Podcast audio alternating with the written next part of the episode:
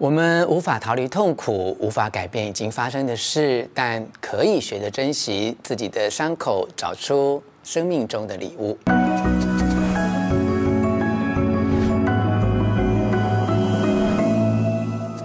我是吴若权，欢迎你来到幸福书房。尽管啊，在这个时代暗黑力量盛行。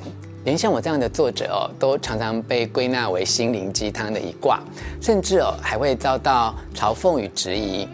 但我其实很少特别去解释什么，因为我总觉得人生是自己的，所有的遭遇只有自己能够深刻体会。别人说什么或怎么说，其实都无法改变任何事情。如果你真的认真阅读过我的作品，就会发现我从来就没有天真的以为所有的挫折都会是成长的礼物。我在过去录制的幸福书房影片也多次提到，生命中的很多挫折只会带给我们更多的打击与痛苦，甚至让我们从此一蹶不振，被打落人生的谷底，永远都不会翻身。那究竟差别在哪里呢？为什么有些人遭遇挫折之后就永远活在失败的阴影下，而另一些人却可以走出阴影，看到彩虹啊？只要你刚刚认真听，或许就可以听出关键字“走出”，也就是在遭遇挫折的当下采取一些行动。就像挫折啊，如果是礼物，你也必须亲自动手打开它，才知道上天要透过挫折。带来什么珍贵的礼物？这支影片要分享的书名有点长哦，叫做《什么样的礼物可以拯救你的人生》。书中提到啊，人生总有不可避免的创伤、痛苦、哀愁、悲惨和死亡。我们无法逃离痛苦，无法改变已经发生的事，但可以学着珍惜自己的伤口，找出生命中的礼物。对于所有已经发生的痛苦事件，你面对它的态度变成是最关键的因素。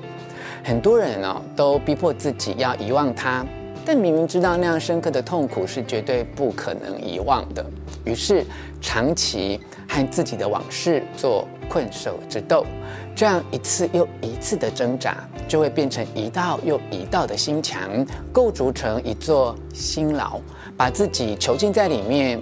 越来越失去自由。事实上，你根本不必勉强自己忘掉它。你可以记得，也可以重视那一段往事，但你更可以选择不要陷落在过去的内疚、耻辱、气愤、怨恨或恐惧之中。是的，我们可以诚恳面对已经发生的事实，同时也要记得提醒自己，不管失去什么，还是可以不断选择爱与希望。接下来，我从书中选择三座心牢，陪你一步一步找到释放自己的钥匙，让你重获自由。一，用受害者心态捆绑自己；二，埋怨伴侣阻碍亲密关系；三，因无法原谅而愤恨难消。现在，我们就从第一座心牢开始：一，用受害者心态捆绑自己。我长期从事咨询与疗愈工作，发现绝大多数的个案都是被受害者心态影响，而无法开展自己的人生。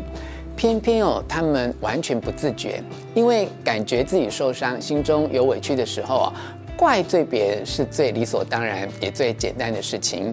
从此以后，只要坐着动动嘴巴抱怨就好，什么努力也不用付出。更何况哦。对方的可恶之处啊，是如此的罪证确凿。我不骂他，难道是要怪我自己吗？哦，哎，或许实情真的如此，但你的人生也将被限制在受害者的辛劳里。换句话说，你用对方的错误把自己囚禁起来了。另一种跟受害者完全不同的心态叫做求生者，两者的差异在于哦。受害者常常无语问苍天，为什么会是我哈？而求生者却会问自己，既然都碰到了，那现在呢？我该怎么处理啊？哎，许多人之所以让自己长期留在受害者心态的牢笼里，是因为下意识觉得这样比较安全。好，当我们一遍又一遍地自问为什么啊，例如我为什么得癌症，为什么失业，为什么被劈腿啊，就等于一直在找一个怪罪的对象，这个对象也包括自己哦。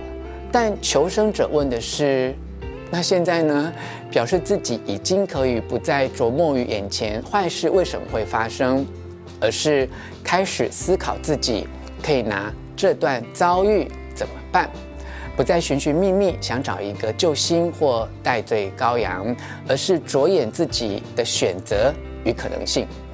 受害者的心态牢笼哦，往往是在童年时盖起来的。长大成人之后，这座牢笼越来越坚固，足以让自己误以为仍然像儿时那样的无能为力。这时候，你必须要给内在小孩足够的安全感。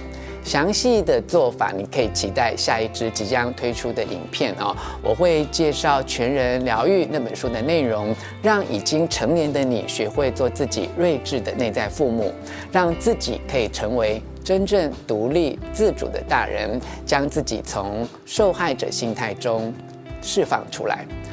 走出受害者心态的第一步是，无论发生任何事，轻轻拥抱正在发生的事情。这不代表你必须爱上这件事，但当你不再挣扎、不再抗拒，你就有更多的精力和余裕去想象。那现在呢？好，即使在恶劣的处境中，都能够因此而找到力量与自由。接下来介绍下一座辛劳。二、埋怨伴侣阻碍亲密关系。有人说，结婚是恋爱的坟墓，这句话是否成立，因人而异啊。但不愉快的婚姻确实像是一座监牢，尤其现在社会的离婚率很高。你有没有想过？这些当初在婚礼上许下甜蜜承诺的伴侣，是怎样一步一步的从结婚礼堂的红毯走向分道扬镳的路途？其实，亲密关系的头号杀手就是经年累月、一点一滴累积的气愤和不满。人哦，之所以会感到生气，往往是因为现实和期待有落差。吵架的时候，我们很容易认为是对方激怒了自己。但事实上，自己不切实际的期待才是真正的问题。世间情侣哦，往往怀抱着罗密欧与朱丽叶的情怀结婚，对彼此却没有真正的认识，彼此只是爱上恋爱的感觉，或爱上某个自己塑造出来的形象，甚至是受到原生家庭影响，把自己内心所渴望的特质都投射在这个人身上，甚至为了得到爱和一段安稳的关系，过度委曲求全，完全放弃真实的自己哦。坠入爱河啦，是一种飘飘然的化学作用啊，感觉无比美妙哎，但稍纵即逝哦。感觉淡掉以后，只剩下一个失落的梦。但若要认真经营伴侣关系，不在于你对爱有什么感觉，而在于你可以怎么做。当我们走进一段关系时，彼此都带着来自儿时的讯息，你可以试着回想童年生活，你对爱的感受是什么？你有没有把孩童时期害怕不被爱的讯息写入了你的这段关系里？你是一个会看到彼此优点的人吗？或是你一直在挑剔自己，也一直在看对方的缺点？如果你把对方换作是你，你愿意和这样的自己结婚吗？哦，或许以上问题的答案相当残酷啊，但是可以帮助你认清真正的事实，帮助你打开在伴侣关系中不断怨恨的钥匙，重新看待真正的自己以及这段关系。接下来简短聊聊最后一座辛劳：三，因无法原谅而愤恨难消。这座辛劳，就像回马枪哎，一把。又打中刚刚分享的第一座辛劳，也就是受害者心态哦。面对别人的错误哦，无论只是一个小小的无心之过，或罪大恶极到令人发指哦，只要自己感觉到委屈受伤，都难免会有以下的反应，例如，呃，想要讨回公道的冲动，报仇雪耻的渴望，想要听到对方的道歉，甚至啊，只要认错也可以了哈。当对方愿意这么做，或许你会有一点点的释怀，但未必就真正能够从此将怨恨一笔勾销。更何况哦，有时候我们被辜负了，却怎样也无法得到一个交代。这个时候，你一定要记得哦，自己的人生是自己的，而不是取决于你是不是可以从别人那里得到或得不到什么。宽恕哦，并不是要你为对造成伤害的人付出什么善行，而是你给自己最大的慈悲。宽恕以后，对方做过的事就无法再继续伤害你，你也不再是受害者辛劳的囚徒，从此哦，不用再背负着充满痛苦的负担。生命最珍贵的自由是不断给自己可以做出选择的机会，这也会让我们有机会爱自己本来的样子，包括人性中不完美的部分，以及被伤害后的耻辱感。当我们可以学会原谅别人，才可以真正的对自己释怀。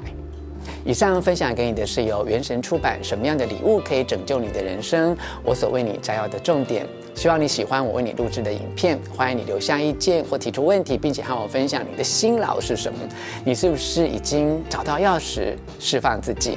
请你留言跟大家一起讨论哦。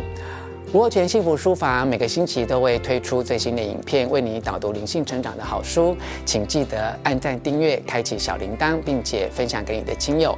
过去的精华片段、直播节目相关的内容也会存放在我的 Podcast 的节目《吴若泉聊心事》，欢迎你前往收听。